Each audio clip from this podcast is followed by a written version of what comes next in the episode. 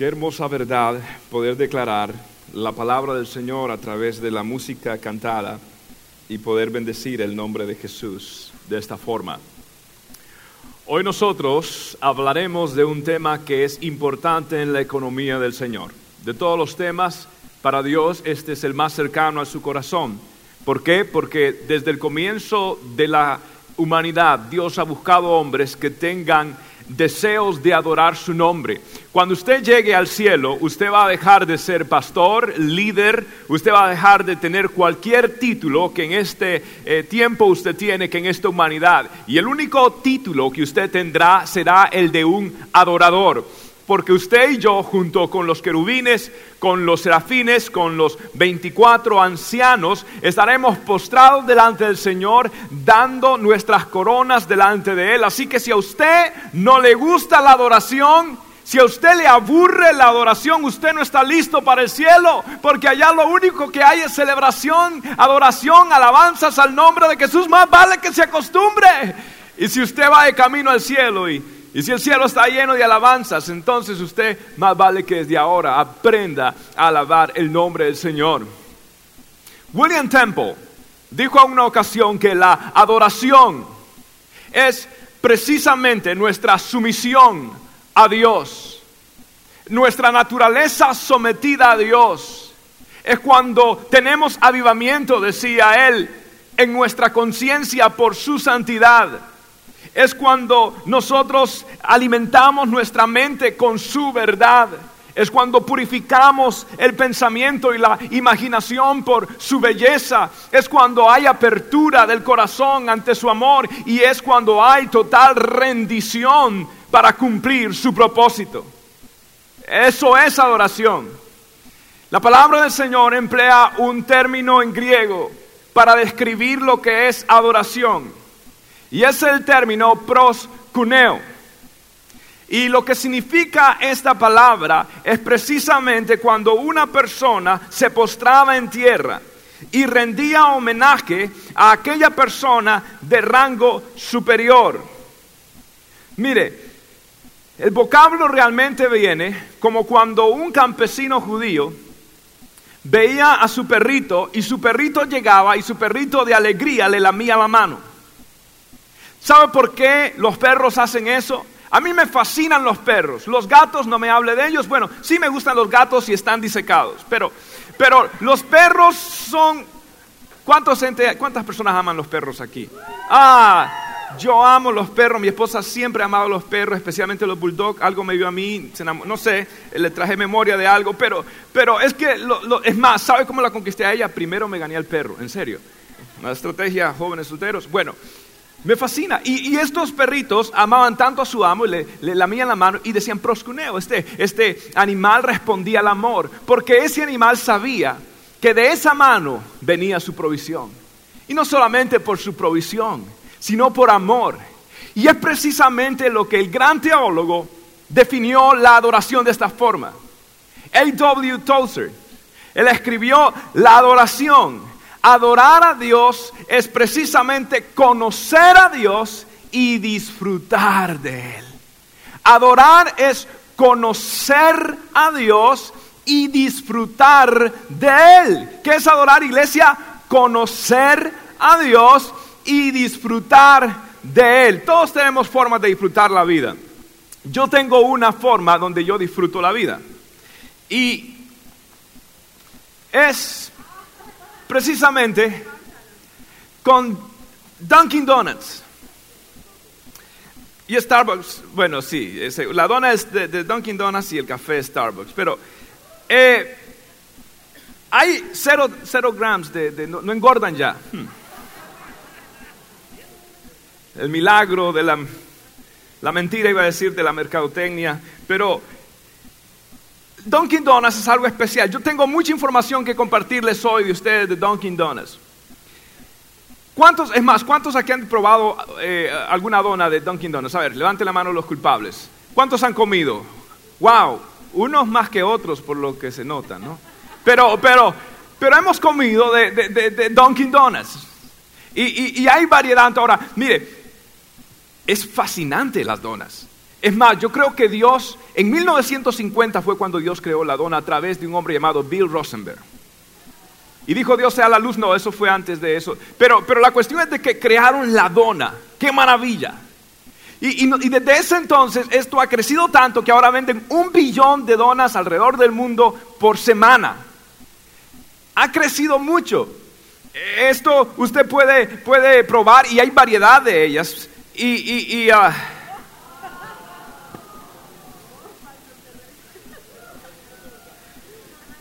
Pero algunos dudan que son de verdad, me dijeron algunos por ahí. ¿A, cuántos de ustedes les gusta? ¿Cómo se llama esta? ¿Cómo se llama esta? ¿Glaze? Vanilla Glaze. ¿Dónde habrá leído este muchacho que se llama Vanilla Glaze? Seguro que leyó en algún lugar Vanilla Glaze. Ah, eh, eh, lo puedo guardar después del servicio. Este, ¿Y esto cómo se llama? ¿Esto cómo se llama? ¿Esta, esta es qué? ¿Cómo saben ustedes? Les voy a preguntar textos bíblicos a ver si saben tan rápido como saben donas. Chocolate glaze, ¿quién lo dijo? ¿Quién lo dijo primero? Uh, chocolate glaze, excelente, un chocolate glaze, wow, marble, le llaman marble, el desayuno de mañana. Y, y, y, y, esto, ¿cómo se llama? Esto le llaman la gadarena endemoniada, ¿cómo se llama esto? Sprinkle Wow, algunos ahí sí me estaban resistiendo, pero algunos ya empecé. Por favor, servidores, sirvan servilletas porque algunas personas están ya. A ver, ¿quién quiere estas sprinkles? ¿Quién quiere un sprinkle? Ok, qué bueno, un sprinkle. Ah, ah, ahora, aquí hay una que es de, de como strawberry, de, esto de, de, fresa. ¿Alguien quiere la de fresa? ¿Alguien quiere de fresa? Ok, ok, perfecto. Ella levantó la mano primero. Le vamos a dar.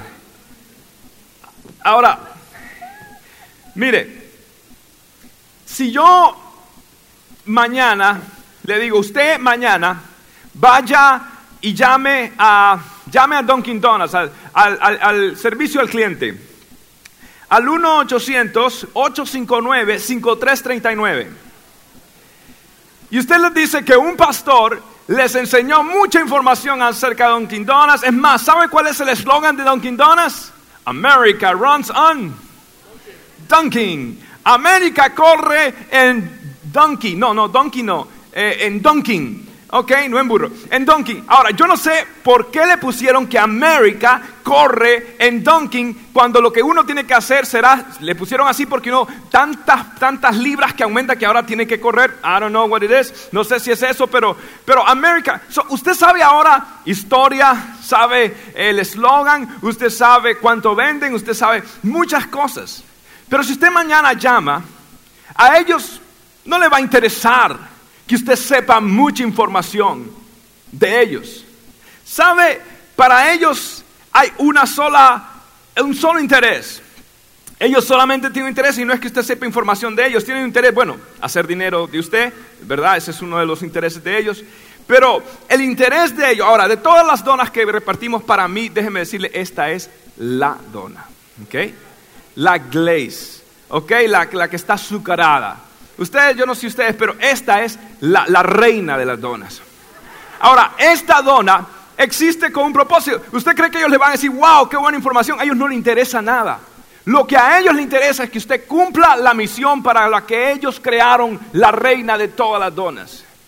Y ellos crearon esta dona con un solo propósito.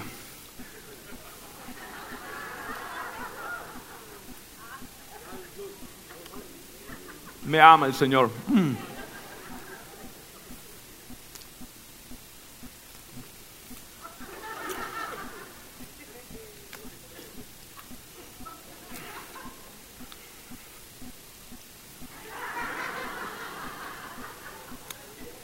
Gracias, mijo. Ellos crearon eso con un propósito. Perdón. El propósito no es que su pastor aumente peso.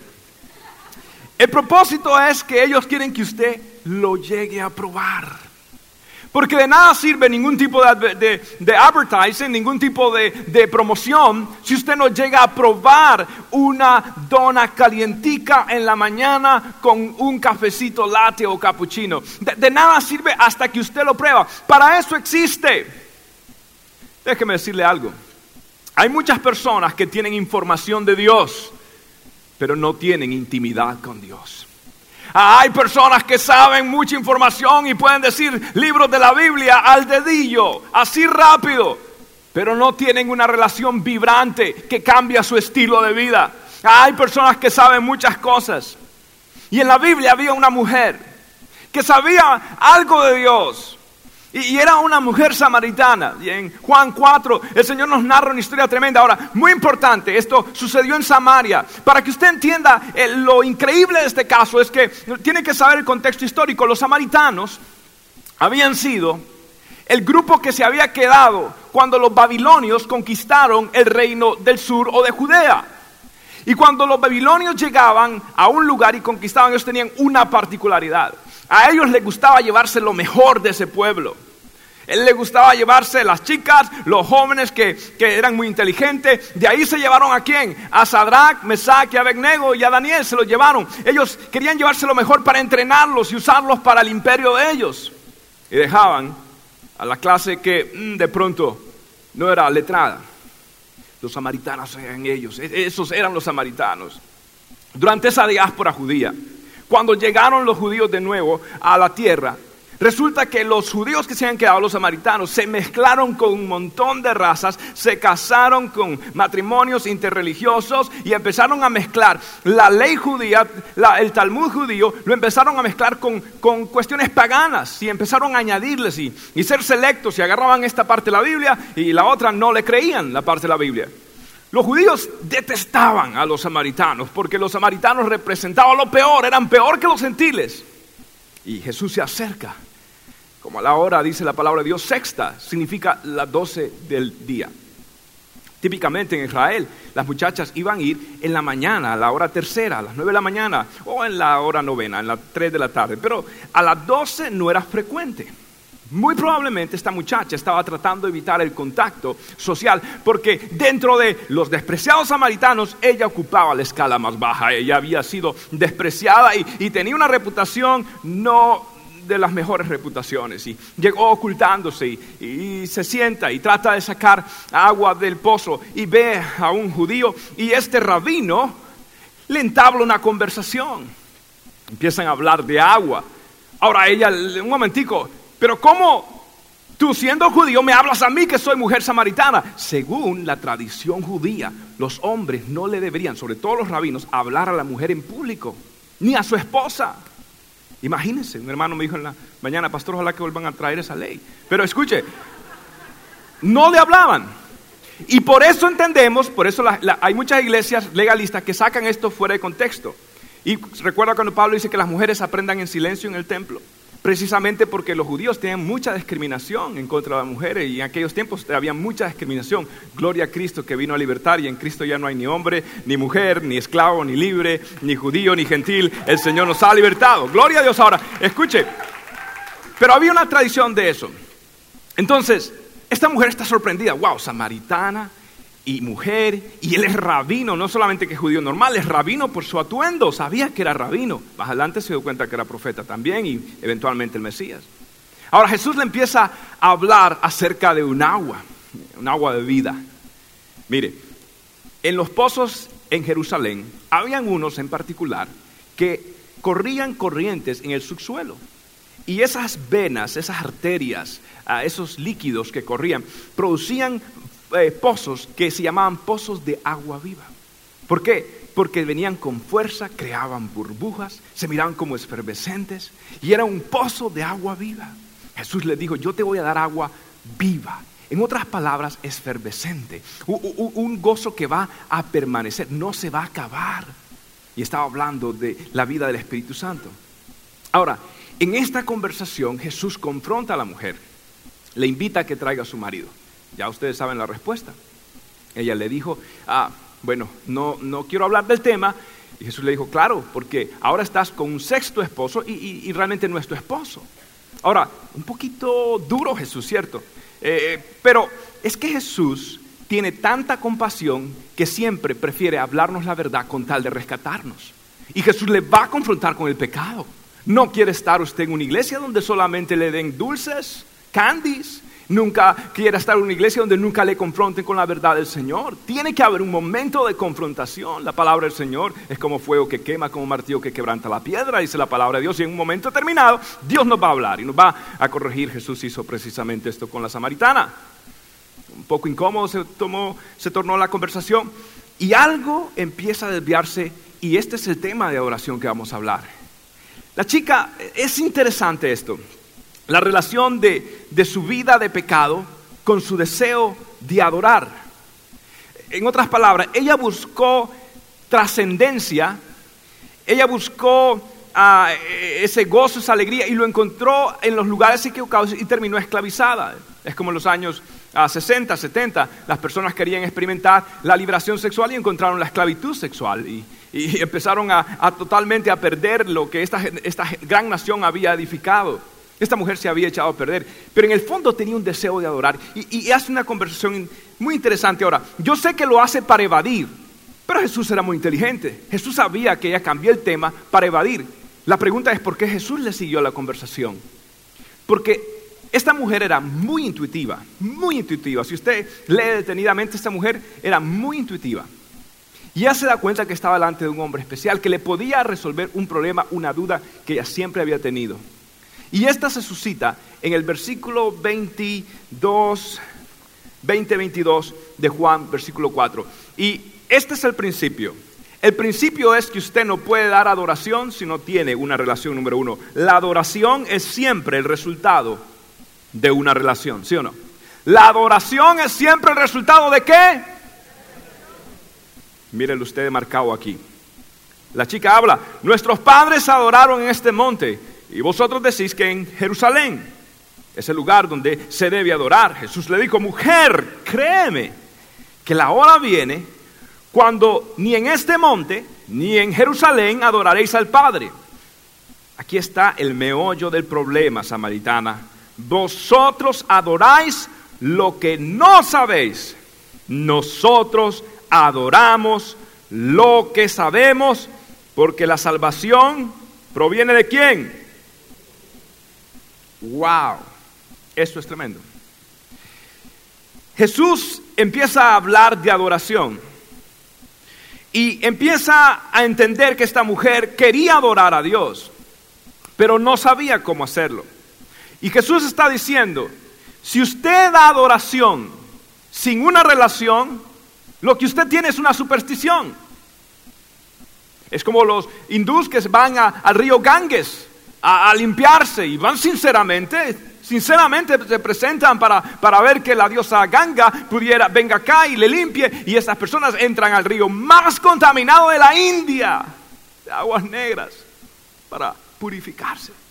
Son sinceros, lo, he visto cuando voy a Latinoamérica y por mera curiosidad entro a una iglesia tradicional y veo la sinceridad de una mujer de pronto encendiendo una vela y, y pobrecita. No podemos cuestionar su sinceridad pero adoran lo que no saben. Y Jesús dice, si usted está creyendo, tratando de adoración y, no tiene una relación, eso es superstición, eso es religión. Religión, religio en el latín, que significa amarrar, usted está atado. Usted no está, usted está presentando como Adán cuando pecó, ¿qué hizo? ¿Se cubrió con qué? ¿Con, hojas de qué? De higuera. Y por eso Jesús cuando se encontró con aquella higuera que no tenía fruto, ¿qué hizo? La maldijo, la, la religión falsa no es de bendición. No va a tener delante de Dios realmente cobertura espiritual. Entonces Dios está hablando de una relación. Usted dirá, ah, pastor, entonces está hablando nada más de las personas que no conocen al Señor. ¿Y qué de aquellos que dijo Jesús? Oh, Señor, en tu nombre sanamos enfermos. Wow. En tu nombre profetizamos. Wow. En tu nombre levantamos muertos, hicimos señales y milagros. Mire, en otras palabras, si usted pone esas tres eh, categorías, son las categorías más comunes en las en conferencias de Latinoamérica. Una conferencia profética, una cruzada de sanidad. Venga y los enfermos sanan. ¡Qué bueno! No hay nada de malo, Jesús lo hacía. Pero escuche esto, muchos de ellos lo hacían sin una relación con Jesús. ¿Y qué dijo Jesús al final del tiempo? Apartados de mí, malignos no os conozco. Porque cuando usted trata de dar adoración y no tiene una relación, usted realmente está cayendo en religión. pero Dios quiere una relación con usted. Ahora, lo interesante de esto es, Jesús le dice, nos, para adorar hay que saber lo que haces. Hay que conocer a Dios. Porque nosotros los judíos adoramos lo que sabemos. Muy importante, no se pierda esto. Los samaritanos creían que Dios le había dicho a Moisés que debían de adorar en Jericín y hacer altares altos en las montañas. Y frecuentemente, si usted ve toda la historia de Israel, los lugares altos representaron un problema para el pueblo judío.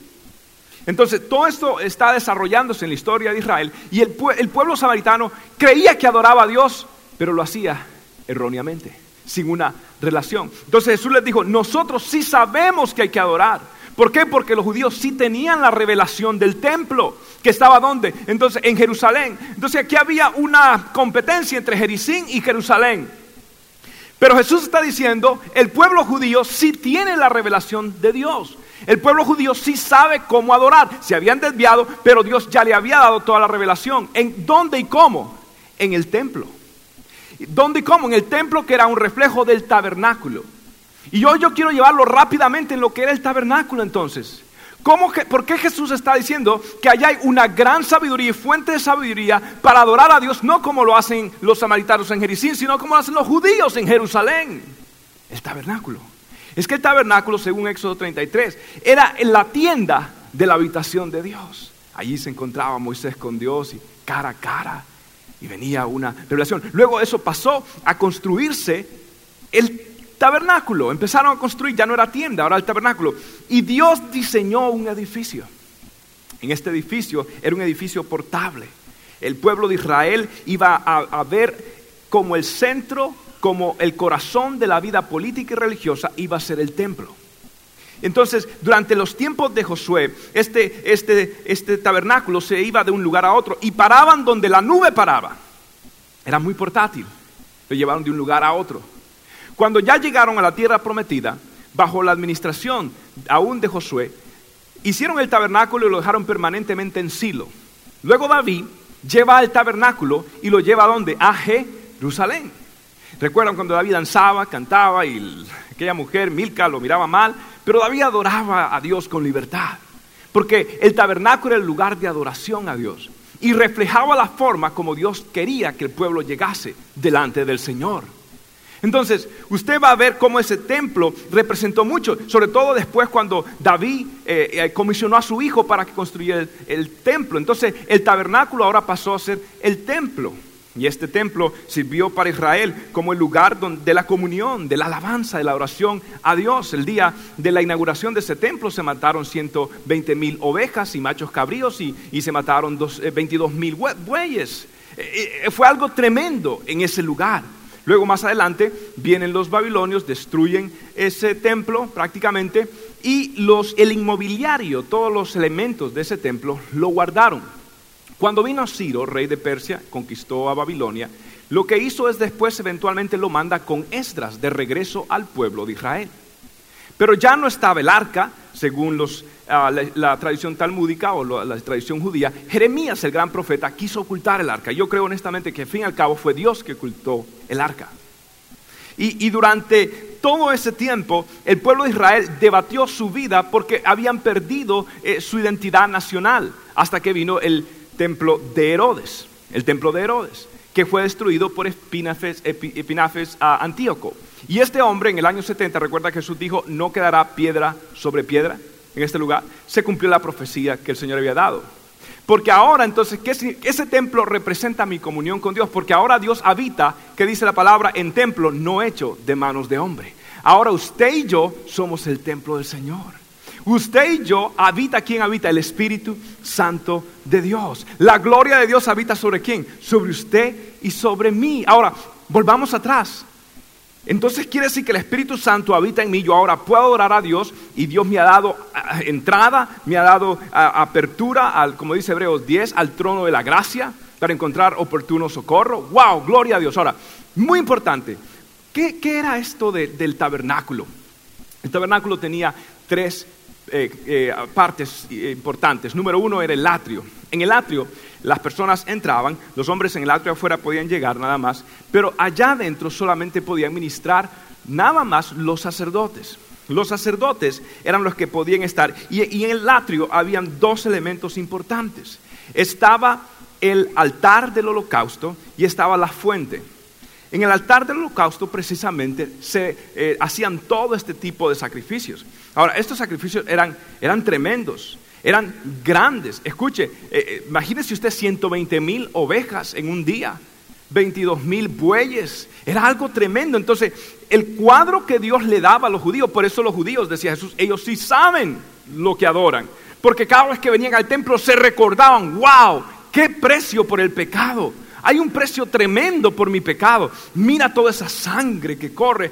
Dios era un, era, un, cuadro vívido, sangriento, de lo que constituía pecar o fallarle a Dios. Entonces el pueblo judío era consciente de esto cada vez que iba y, las personas llegaban y sabían. Entonces cuando entraban a adoración, número uno, ellos entraban sabiendo que ellos habían sido perdonados por la sangre de ese cordero. Ahora usted y yo entramos, cada vez que entramos en adoración, estamos conscientes que Cristo nos perdonó nuestros pecados y la sangre de Cristo borró todas nuestras maldades. Y cada vez que usted adora a Dios, diga, Señor, gracias por haberme perdonado, gracias por haberme limpiado. Dios entro. Ahora, había otro proceso, esa es salvación. Ahora hay un proceso de santificación. ¿Cómo? El sacerdote tenía que lavarse, lavarse sus vestidos. Eso no había sido nada fácil haber sacrificado tanto animal. Entonces se lavaban en una fuente. Luego entraban al segundo, la segunda parte de este tabernáculo, que era el lugar santo. El lugar santo. Ahora, en el lugar santo ya no entraba cualquier levita, ya eran algunos sacerdotes que entraban. En el lugar santo habían tres partes principales. Uno, estaba el candelabro o el candelero. El candelero era un instrumento hermoso de siete ah, concavidades o siete brazos. El de en medio era el número siete y seis dependían del medio. Ahora, seis es el número de qué? Del hombre.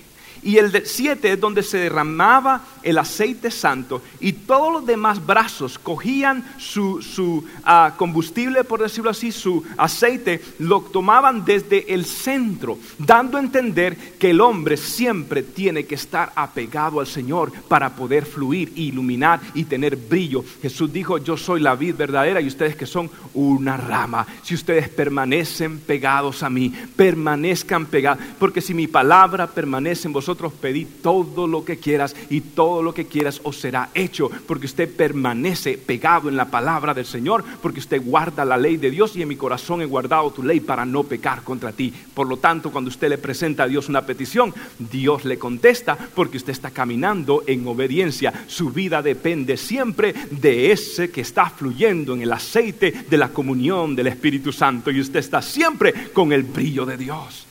Ese candelabro representaba siempre la presencia del Señor, pero estaba otra cosa. Estaba la mesa, donde en esa mesa habían doce panes. Se llamaban la, mesa de los panes de la proposición.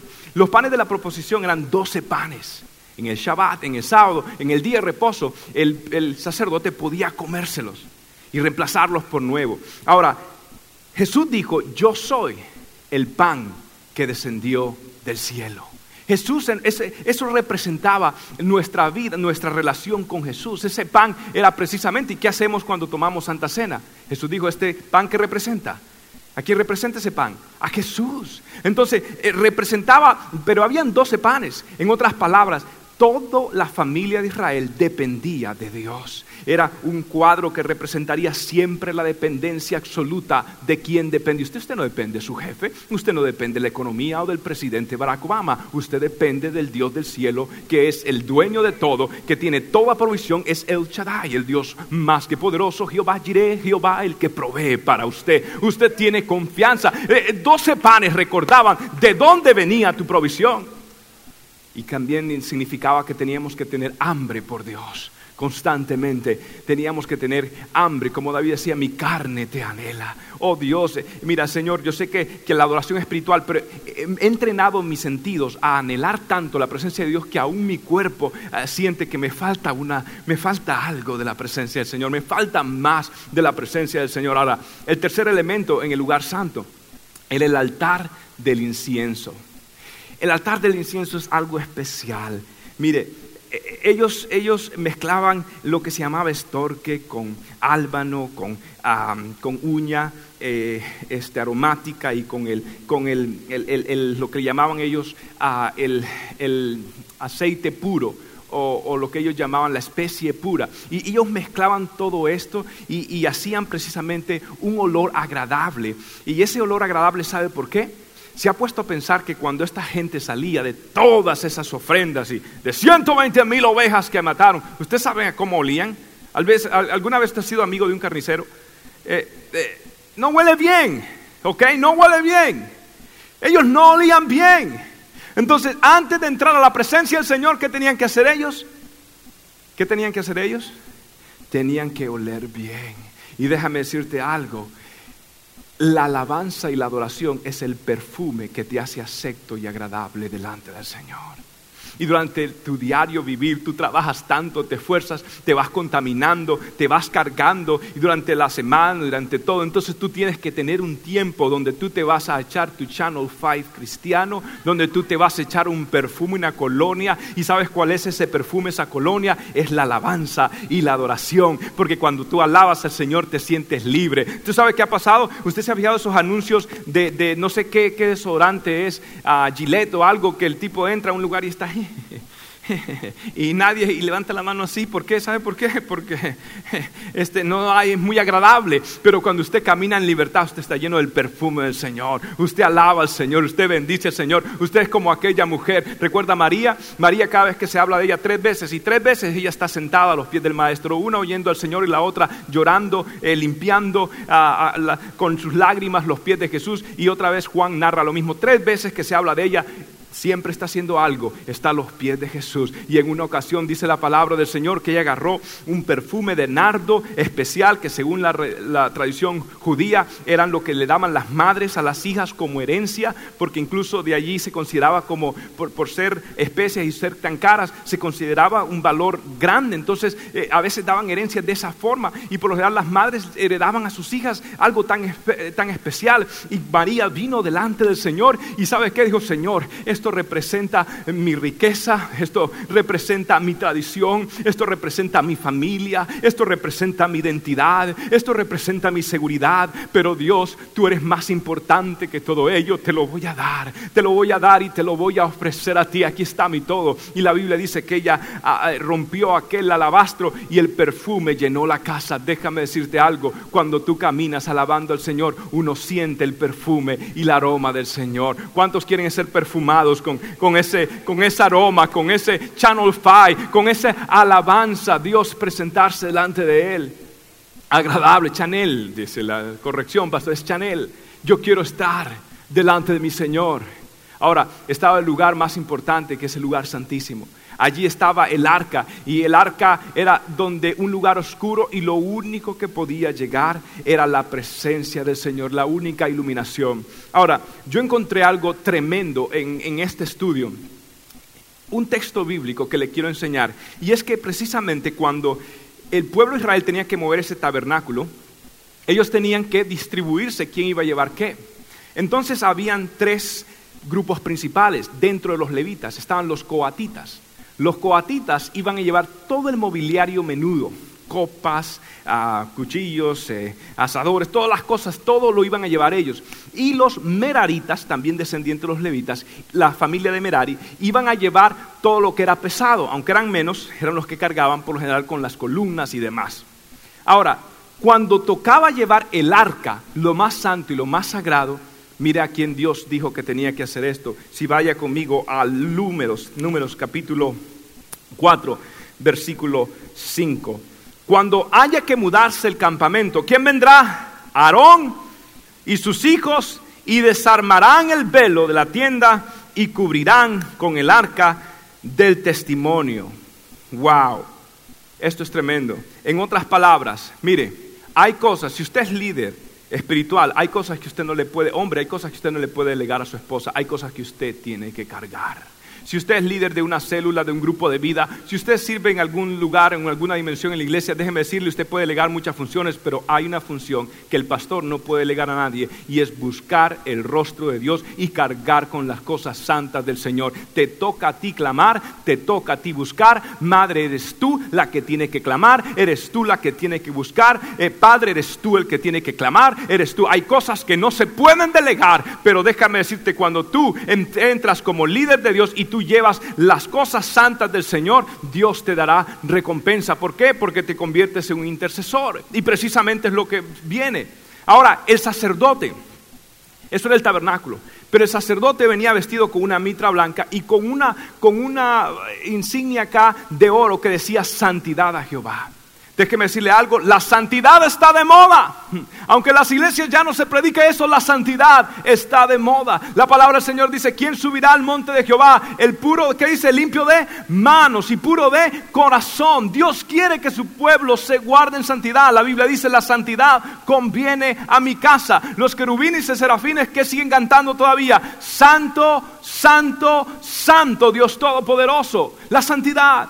Y ahora ellos, algo muy interesante, es que ningún sacerdote podía eh, fungir o hacer algo hasta que no recibía la unción, que era como un ungüento, una pasta especial. Nadie podía operar si no era con la unción del Espíritu Santo. Ahora, vamos a ver el vestuario, los hábitos de ese sacerdote. Algo muy interesante, cuando estudié todo esto, noté que ningún sacerdote se habla de sus sandalias. ¿Sabe por qué? Porque todos ellos ministraban al Señor, ¿sabe cómo? ¿Cómo lo ministraban? Descalzo. ¿Se acuerda lo que le dijo el Señor cuando Moisés vio la zarza ardiendo? Que le dijo, quita, quita, quita las sandalias de tus pies, porque el lugar que pisas, santo es. Preséntate vulnerable delante de Dios. Voy a hablar de todo, pero tienes que presentarte sincero delante del Señor. La adoración que el Dios le agrada es la adoración que sale del corazón. Ahora, los vestuarios. El sacerdote tenía algo peculiar, tenía todo lo que era el pectoral o el efod, que era una, algo con un delantal tricolor, y algo muy bonito que tenía él era en sus hombros. Eran dos piedras de onix, y esas piedras tenían grabados los nombres de las tribus de Israel. Y luego tenía el pectoral. Y en el pectoral eran dos placas también de oro, que luego iban incrustados algunas piedras, doce piedras, y, siempre empezaba con la de Judá, que era una esmeralda. Y Dios, esto era algo maravilloso, escuche lo que le voy a, a decir. Cuando el sacerdote entraba, el sacerdote traía en sus hombros, ¿sabe quién traía? Al pueblo de Israel. ¿Sabe por qué traía al pueblo de Israel? Porque lo también lo tenía en su corazón. Y cuando tú amas a alguien, tú te vas a convertir en un intercesor por ese alguien. Y déjame decirte algo, cuando una persona ama, ¿sabe cómo se deletrea amor? Se deletrea oración. Cuando tú amas, cuando tú llevas a alguien en el pecho, tú lo traes delante de la presencia de Dios, tú también lo vas a cargar en tus hombros. Madre, sigue orando. Nadie puede orar como ora una madre porque nadie ama a su hijo y a su hija como lo ama una madre. Lo llevas en el corazón, lo llevas en los hombros y Dios responderá a tu oración. Sigue clamando, sigue creyendo, sigue esperando porque en su tiempo Dios cumplirá su mano, Dios cumplirá su obra y su promesa sobre ese joven o muchacha. Sigue creyendo, llévalo en el pecho, llévalo en el corazón, llévalo en los hombros, pero llévalo. Ahora, dentro de ese, ah, de, ese pectoral iban las doce eh, piedras. Debajo de eso había algo peculiar, que es un misterio todavía para todos los eruditos. Estaban lo que se llamaba el urín y el tumín. El urín y el tumín. Ahora, esto es un misterio. Eran una o dos piedras, nadie sabe, que estaba debajo de todo eso, debajo de las placas de oro y debajo de las piedras preciosas, habían dos piedras. Estas piedras, según su brillo, y nadie sabe cómo era, es un misterio, según su brillo, podían identificar la voluntad del Señor. En una ocasión Saúl consultó, David consultó, diferentes profetas consultaron con el Urín y el Tumín, Samuel, obviamente todo, Elí, todos consultaron con el Urín y el Tumín. Estas piedras eran algo misterioso. Entonces, cuando la voluntad de Dios, imagínese que el sacerdote entraba. Y, y, esto es algo tremendo, porque la palabra Urim viene de Ur. ¿De dónde era Abraham? De Ur de los caldeos. Y Urim significa Ur en plural. Ur significa luz.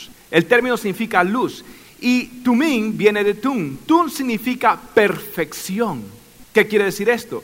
Es que cuando hay un corazón recto delante del Señor, Dios lo llena con plenitud de luz. Dios lo llena con una luz perfecta en su corazón. Por eso Jesús dice, si tú miras con tu ojo, porque si tu ojo es bueno, todo tu cuerpo está lleno de qué? De luz. Y si tu ojo es malo, todo tu cuerpo está en qué? En oscuridad. Hombres, por eso es que tienen que cuidar sus vistas, porque el Dios ve que más que la vista es la pureza de tu corazón y la voluntad y las respuestas de Dios se mueven en un hombre y en una mujer que ha aprendido a guardar su corazón íntegro en perfecta luz para el Señor. ¿Me están entendiendo?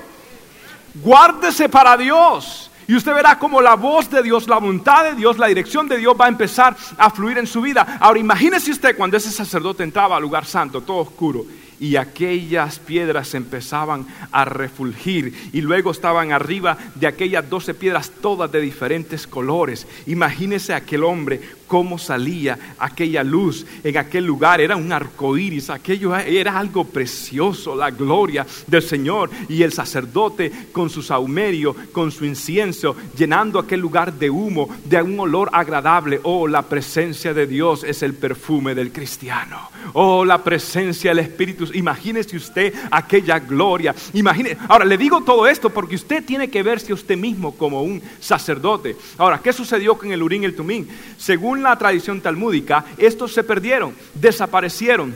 Yo creo algo, porque Dios no quería que nadie dependiese de piedras ni nada de esas cosas. Dios quería que la gente dependiera de Él. Esas piedras eran el oráculo de Dios, eran la voz de Dios. Entonces, ¿qué sucedió? El Señor la escondió. ¿Sabe por qué? Porque más adelante iba a venir una luz y se llamaba Jesús y decía, yo soy la luz del mundo. Entonces ya Dios no necesitaba hablar por Urín ni Tumín. Ahora Jesús eh, hablaba y era la voz del Padre. Era, era ahora la palabra de Dios el oráculo de Dios venía a través de Jesucristo. Ahora, preste atención a esto. Lo interesante de esto es que Jesús dijo que nosotros somos también luminares en el mundo. En otras palabras, ahora usted es el oráculo de Dios. Usted es el que trae la palabra de Dios. Por eso la Biblia dice que usted es un rey y también usted es un sacerdote y un sacerdote intercede por el pueblo y usted es un rey porque usted instaura el reino y el poder de Dios y el orden de Dios en el reino de los cielos, pero también usted es un profeta para hablar la palabra de Dios y usted tiene que pararse y declarar el oráculo de Dios, la palabra de Dios y declarar vida sobre todo aquello que esté muerto y declarar victoria aunque esté derrotado y declarar sanidad aunque esté enfermo y en el nombre de Jesús profetizar la palabra del Señor. Usted tiene ahora más que un urín y un tumín, usted tiene la luz perfecta del chequina y de la gloria de Dios en usted. Hable la palabra. Hable la palabra. Hable la palabra. Para terminar, segundo lugar, la adoración radical debe ser espiritual e integral. Juan 4, 23 al 24 dice la palabra del Señor, mas la hora viene y la hora es cuando los verdaderos adoradores adorarán al Padre en espíritu y en verdad. Porque también el Padre, tales adoradores, busca que le adoren. Dios es espíritu y los que le adoran en espíritu y en verdad es necesario que le adoren. Mire, no hay nada mejor que orar en el Espíritu. La Biblia dice en Romanos 8:26, de igual manera el Espíritu nos ayuda en nuestra debilidad, pues que hemos de pedir como conviene, no lo sabemos, pero el Espíritu mismo intercede por nosotros con gemidos indecibles. Cuando usted ora en el Espíritu, cuando usted eh, empieza, si usted tiene un problema y no sabe cómo orar, empiece a orar en el Espíritu. Diga una oración que es peligrosa, pero es una oración que vale la pena. Diga, Espíritu Santo, ora a través de mí. Yo no sé cómo pedir, yo no sé cómo conviene, ora a través de mí. Y usted va a sentir el poder del Espíritu Santo viniendo sobre usted, que va a llegar a un punto que van a ser gemidos indecibles, va a estar acongojado, va a estar sollozando. Ese, tipo de oración es, otro nivel de mi e, Esto ya no es una oracioncita acá, una intercesión, una intercesión acá o una guerrita espiritual por allá. No, ese es otro nivel de adoración y hoy Dios quiere llevarlo a usted a ser un adorador, pero un adorador radical, un adorador en el Espíritu que aprende a gemir en el Espíritu. Lo último que dijo Jesús, en verdad usted tiene que caminar. Escuche lo que voy a decir. Su adoración no subirá más allá de su integridad. Su oración no subirá, su adoración no subirá más allá de su integridad.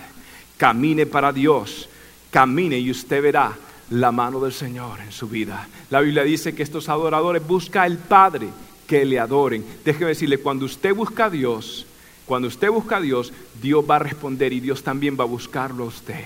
Y Dios va a llenarlo de su bendición. ¿Cuántos quieren ser adoradores radicales del Señor en esta noche? Aleluya. Ahora, faltan dos puntos corticos, cinco minutos. Luigi Castro, ¿cuáles son esos dos puntos? Un aplauso más para Luigi. Él va a cerrar esto de una manera, de una manera poderosa. Prepárese, escucha estos dos puntos y prepárese. Vamos a entrar en un tiempo donde vamos a ver la gloria del Señor en alabanza y oración. Luigi, ¿cuáles son esos dos punticos? Gracias, pastor. De verdad que hay tanto que hablar y hay dos puntos importantes que he descubierto en este tiempo. Y, y si pudieras ayudarme en el piano ahí, por favor, que tienen que ver con esta mujer samaritana y que el pastor ahora estaba hablando, pastor, de acerca de lo que es la santificación una de las cosas que la adoración hace en nuestras vidas es apartarnos del mal. Cuando Jesús viene ante esta mujer y le dice, ya no tienes que sacar de eh, el agua estancada que estás sacando, tú vas ahora a beber del agua que yo te voy a dar. Ella tuvo que tomar una decisión y fue apartarse de lo que ella estaba viviendo en ese momento, que era con otro hombre, con otras, eh, había tenido otros maridos. Y el Señor le estaba diciendo en otras palabras, tú te vas a santificar a santificar, te vas a apartar de todo eso, porque yo tengo una agua, un agua diferente, algo que no vas a tener sed jamás. Una de las cosas que hace la adoración en nuestra vida es apartarnos para Dios. En Crónicas, eh, la Biblia habla acerca de cuando fueron escogidos los, los eh, salmistas, los levitas, y dice la Biblia que el Señor le dijo a David, vas a escogerme a estas personas y vas a apartarlos para el servicio. La palabra apartado significa santidad, significa van a estar totalmente desligados de lo que el mundo les ofrece y van a apartarse a este ministerio santo y poderoso. Una de las cosas importantes y que el enemigo ha atacado a muchos adoradores y a nuestras vidas es a que nosotros no vivamos en la santidad del, del Espíritu Santo de Dios. Yo creo que aquí hay muchos que en esta, en esta eh, noche pueden entender este concepto, cómo el enemigo ataca para que usted y yo vivamos cerca de esta fuente, que es la fuente de Cristo Jesús. Y hay un joven una vez que le preguntó a un anciano y le dijo, ¿por qué a veces me aparto? ¿Por qué a veces no hago las cosas mal y, vivo una vida desagradando a Dios y yo quiero agradar a Dios?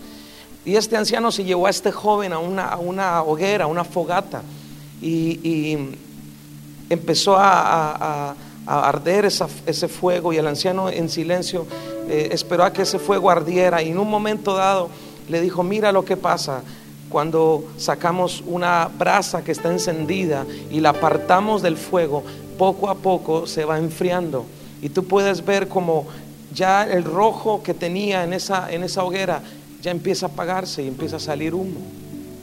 Cuando nosotros como hijos de Dios nos apartamos de adorar a Dios, de venir a la iglesia, de rendirnos ante Él, empezamos a enfriarnos, empezamos a apartarnos de, del fuego, es imposible que nosotros podamos estar encendidos. Por eso hay tanta gente que me encuentro en este caminar. Yo eh, le contaba a Misael, tengo ya 25 años de estar en este ministerio.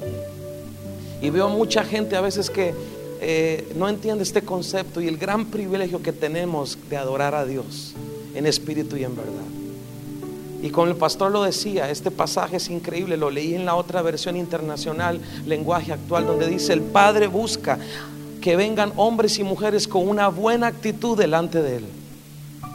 Este es un principio básico, la santificación. Dios quiere en esta noche que cada uno de nosotros nos apartemos para adorarle en espíritu y en verdad y que vivamos lejos de lo que el mundo puede ofrecer, de lo que el mundo está ofreciendo a muchos de nosotros, que lo que el mundo ofrece sabemos que no se compara con lo que Dios tiene en medio de la adoración y la alabanza. Hay grandes tesoros, grandes cosas que Dios va a descubrir a través de nuestra apartarnos a Él, de nuestra santificación a Él. Este es un concepto importante. Jesús le dijo, deja eso que estás haciendo. A esa mujer le dijo, y ven y sígueme. Y yo te enseñaré dónde está esa agua que tú vas a tomar. Y esa mujer tomó una buena actitud y lo siguió. Esa mujer estaba cansada de estar en, en ese punto. Y yo he entendido, mi hermano, que el, el, el apartarnos de esa hoguera, de ese fuego, nos acerca al mundo. Pero el, el encontrarnos con Dios en ese fuego nos aparta de las cosas del mundo. Dios quiere que tú y yo vivamos en el fuego del Espíritu Santo, porque Él nos quiere apartar de todo lo que el enemigo haya querido hacer. Una de las armas importantes es adorar. No pierda el deseo de adorarle. Eso es importantísimo en este tiempo. Tenemos que entender que Dios quiere santificarnos a través de la adoración. Y hay otro concepto importante que es el estar sujeto a Dios. Yo encontré, mi hermanos, en Efesios 5 que dice, ustedes van a obedecer, ustedes van a, a, obedecer con temblor y con temor a Dios, de buena voluntad. Hay varios principios al estar sujetos en Dios, mi hermano. Te voy a decir algo, una de las cosas importantes en la adoración es la obediencia. Diga conmigo, la obediencia. Diga conmigo, la obediencia. La obediencia te va a hacer adorar a Dios a pesar del tiempo y a pesar de las circunstancias difíciles. Le vuelvo a repetir, la obediencia te va a hacer adorar a Dios en las circunstancias más difíciles y en los tiempos más difíciles, increíbles que usted pueda vivir. La obediencia te va a hacer permanecer. Ahora, ¿qué dice la palabra obediencia? Tiene que ver con sujeción, es una actitud y un servicio con honestidad y buena voluntad a Dios. Estos sacerdotes cuando entraban al altar tenían que tener una buena vida, tenían que tener una buena actitud delante de Dios, tenían que estar con un corazón rendido delante de Dios. Ahora, mi hermano, cuando ellos entraban, el pastor lo dijo clarito, que, era lo primero que se encontraba en estos sacerdotes? Era el altar de sacrificio, donde se habla de muerte, cuando uno obedece a Dios, está diciéndole, Señor, yo voy a morir a mí mismo y voy a obedecerte a ti, voy a hacer tu voluntad, voy a hacer lo que tú me pides, aunque yo muchas veces no lo entienda. La obediencia es una actitud y la sujeción, obediencia no es una práctica fácil, se requiere la participación del Espíritu Santo, mi hermano. Adorar a Dios no se puede si no hay una actitud de obediencia, no hay una actitud correcta. Y eso es a través del Espíritu Santo que se logra. Tenemos que invitar al Espíritu Santo a que vuelva a nuestras reuniones, a nuestras vidas, a nuestros corazones. Yo lo estaba en un país en Latinoamérica hace poco y, y, usted tiene la bendición, mi hermano, de tener a un hombre de Dios aquí como el pastor y el equipo de alabanza que le enseña estos principios. ¿Cuántos están contentos por eso? Pero yo fui a un lugar y, me, de esos montones de lugares que he ido y el pastor me dijo, hermano, yo quiero, yo lo traje a usted para que cantara dos canciones tristes y dos alegres. Yo quiero que, que usted me ponga alegre a la gente y luego cantamos lo triste. y, y me sorprendí, pastor, porque no había una revelación clara de lo que es la adoración. Alguna gente piensa que la adoración es hacer así mm, y dormirse. O es un, un, ritmo o un tipo de música. Usted lo sabe, la adoración es un estilo de vida y requiere obediencia, requiere muerte, requiere sacrificio. Era lo que el sacerdote se encontraba al entrar allí, era morir. Y yo he entendido esto a, a base de golpes en la vida. He entendido que no solamente es cantar, sino es una obediencia constante y es una práctica que se requiere todos los días en nuestros corazones a través del Espíritu Santo. Él nos va a hacer morir, Él nos va a hacer, como decía el pastor proscuneo, postrarnos delante de Dios, estar rendidos delante de Dios. Y eso es a través del Espíritu Santo. Y dice que también es con honestidad. Algunas veces no entendemos lo que Dios está haciendo, pero qué lindo saber que podemos esperar, como David dijo, yo esperaré en el Señor, tendré confianza en Él. Dice que Él decía en, los salmos, es mejor estar un día en su casa que mil fuera de ellos. David sabía que él podía esperar en Dios y él iba a traer la mejor respuesta. En esta noche yo sé que Dios va a traer respuestas a muchos de nosotros mientras le estamos adorando, mientras le estamos exaltando, aunque no entendamos, usted lo va a hacer que con honestidad, diga conmigo con honestidad. Yo necesito adorar a Dios. Yo necesito acercarme a Él, honestamente necesito más de Dios. Y el tercer concepto de esta palabra sujeción es de buena voluntad. La obediencia tiene que ser con buena voluntad, sin rebeldía. Debe ser sin buscar nuestros propios intereses, con transparencia. Y debe ser con energía, con gozo, con libertad. Dios te invita, mi hermano, en esta noche a que nos acerquemos a Dios, a que hagas cosas diferentes, a que levantes tus manos, a que empieces a cantar en medio del tiempo difícil, a que empieces a danzar cuando tú no lo sientes hacer. Y yo te aseguro que el Señor va a revelarse a tu vida, a tu corazón, a tu necesidad. Hace tiempo, para terminar, mi hermano, el Señor me, me confrontó en mi vida y me dijo, te has olvidado muchas veces de lo que yo quería hacer con tu vida. Desde niño te lo prometí. Y hay promesas de Dios para tu vida aquí. Pero yo en algún tiempo, mi hermano, le, soy sincero y que no salga de la iglesia, por favor, no se lo cuente a nadie más. Pero muchas veces tenía el Señor viviendo en un hotel, en mi corazón. Usted sabe que en un hotel usted no puede tocar nada en el cuarto, usted no puede tocar un cuadro, usted no puede cambiar la cama de posición, usted llega a dormir y se va. Y muchas veces el Señor me dijo, me has tenido así. Me has tenido como un huésped.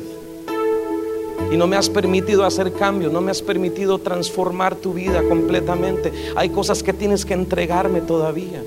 Y el Señor me hablaba en el corazón, vas a tener que sacarme de ese hotel y dejarme entrar a tu casa. Porque cuando yo te invito a mi casa, mi hermano, y usted tiene confianza, usted puede sentarse en el sillón, usted puede hacer en la casa lo que usted quiera hacer y descansar y comer. Usted tiene libertad, pero hay personas que todavía dentro de la iglesia tienen al Señor viviendo en un hotel como un huésped. Señor, ahí estás, estás en tu cuarto, estás ahí, pero no, no toques nada, no hagas esto todavía. Hay cambios, yo sé, pero no lo voy a hacer todavía. Y el Señor te dice, yo quiero que tú me des tu corazón y eso significa obediencia. Diga conmigo, obediencia a Dios en todas las cosas. Tiene que ver con rendición total, entrega total al Señor. Y me llama la atención, mi hermano, como esta palabra proscuneo tiene que ver con rendición y el pastor la tocó ahora. Y yo quiero que en esta noche hagamos eso. ¿Cuántos están listos para hacer eso? ¿Cuántos quieren rendirse al Señor? En aquel momento tal vez era literal, era tirarse, postrarse. Pero usted en el corazón y yo en esta noche vamos a hacerlo delante del Rey de Reyes y Señor de Señores. Yo le invito para que usted se olvide de todo alrededor y empiece a decirle, Señor, en esta noche, sé que hay cosas que tengo que entregar, sé que hay cosas que tengo que cambiar, pero yo lo hago por amor a ti. Y voy a salir de este lugar enamorado de ti, Señor. ¿Por qué no levantas tus manos ahí donde estás? Si puedes ponerte de pie un momentito, ponte de pie. Y en medio de tu aflicción, yo no sé qué es lo que el Señor te ha pedido en esta noche. Y tal vez tienes que entregar algo, tal vez tienes que rendir algo delante de Dios. Hazlo en este día. Entrégate con toda libertad al Señor, con toda confianza. En el nombre de Jesús, levanta tus manos. Tú fuiste creado para alabanza de su gloria.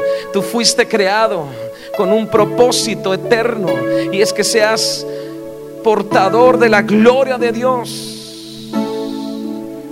cuando el pastor estaba hablando acerca de los sacerdotes, como el Señor le dijo, no van a llevar el arca como ustedes quieran, no van a ser con carros, no van a ser con bueyes, con burros, no, lo van a llevar en sus hombros, porque ustedes van a sentir la responsabilidad de mi presencia, van a sentir el peso en sus hombros de lo que yo tengo para ustedes. Mi hermano, en esta, en esta noche yo quiero invitarte a que usted tome esa responsabilidad en sus hombros y llevar esta gloria a muchas personas que lo necesitan también. Levanta esas manos y empieza a adorar.